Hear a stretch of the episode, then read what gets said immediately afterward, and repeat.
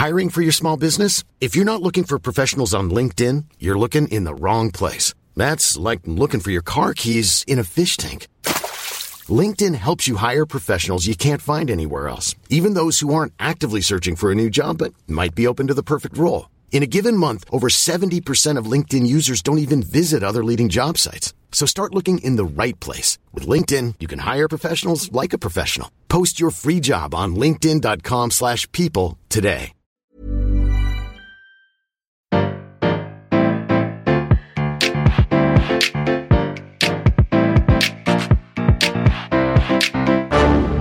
Bonjour. Vous avez choisi la réponse D, mais d'abord, écoutez la question. Aujourd'hui sur la thématique histoire et géographie, la question est quand est-ce que vous auriez pu manger du caca? Est-ce que c'est durant un banquet romain avec des vulves de truies farcies, chez un seigneur du Moyen Âge, en Allemagne pendant la Première Guerre mondiale Vous auriez pu manger du caca pendant la Première Guerre mondiale, en Allemagne et sur le front.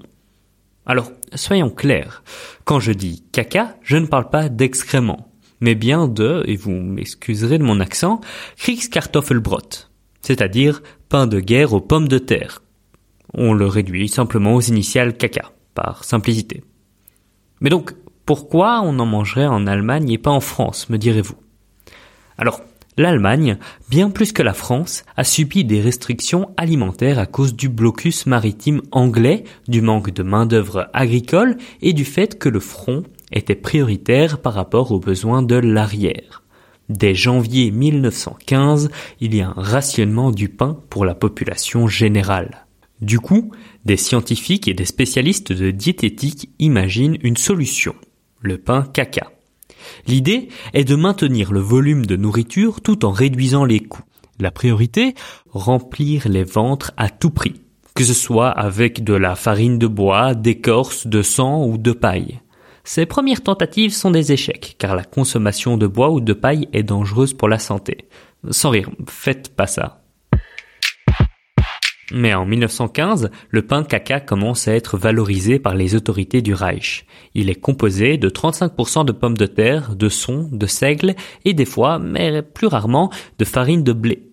Ce pain était rectangulaire et surtout avait une longue période de conservation.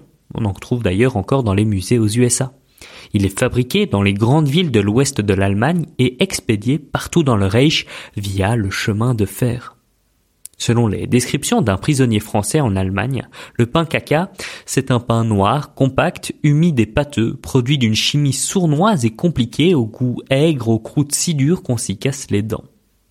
A priori, c'est tellement mauvais que les autorités allemandes mettent sur pied des campagnes de publicité pour le pain noir de guerre via des cartes postales et des assiettes dites patriotiques sur lesquelles on voit une enfant rondelette qui mange un pain caca. Sur le bord de l'assiette, on peut lire la devise suivante Mieux vaut le pain K que pas de pain du tout. En France, on utilise le pain caca pour la propagande anti-allemande, parce que la sonorité de caca fait immédiatement penser à des excréments. Cela permet une dévalorisation des ennemis à peu de frais, et en plus de ça, les Allemands avaient depuis longtemps l'habitude d'accuser leurs ennemis de coprophilie, voire de coprophagie. En effet, les Prussiens, en 1870, maculent d'excréments les pièces des maisons envahies dans un seul but, montrer de façon symbolique que les Français sont des excréments puisqu'ils vivent dedans. Du coup, les Français associent les Allemands au caca. On voit apparaître des cartes postales qui présentent d'un côté un beau poilu avec le slogan Les Français mangent du pompin blanc et de l'autre un soldat allemand avec son casque à pointe accompagné par la phrase Et les boches du caca. Il y a une autre déclinaison avec deux enfants. Le petit français mange une tartine généreusement garnie de confiture pendant que le petit allemand le regarde avec envie. La légende dit, le pain caca, c'est pour les boches. Pour nous, il est trop moche. Bah, d'ailleurs, là, ça rime, c'est en prime. Donc les dessins de presse, les caricaturistes s'en donnent à cœur joie, en représentant les soldats allemands qui vont au ravitaillement auprès d'un chien qui fait ses besoins. En plus de la guerre physique, la guerre symbolique fait rage entre le pain blanc des Français et le pain noir des Allemands, entre la bière et le vin, et plus largement entre la gastronomie française considérée comme fine et raffinée, mais chichiteuse, et la gastronomie allemande, frustre et généralement comparée à la cuisine anglaise. C'est tout dire. Et la guerre se passe aussi dans les assiettes. Est-ce que vous saviez que sur votre pain caca, vous auriez pu étaler de la vache qui rit, puisque c'est dans les tranches que Léon Bell, affineur du comté jurassien, trouve à la fois le logo et l'idée de créer une portion de fromage longue conservation? La Grande Guerre est également à l'origine de l'invention du couscous en boîte. Comme quoi, l'influence de la Première Guerre mondiale se retrouve jusqu'à nos assiettes contemporaines. Bravo, c'était la bonne réponse. Pour aller plus loin sur ce sujet, retrouvez les sources en description. La réponse D est un podcast du label Podcut. Vous pouvez nous soutenir via Patreon ou échanger directement avec les membres du label sur Discord. Toutes les informations sont à retrouver dans les détails de l'épisode. À demain pour une nouvelle question sur la thématique ciné-série.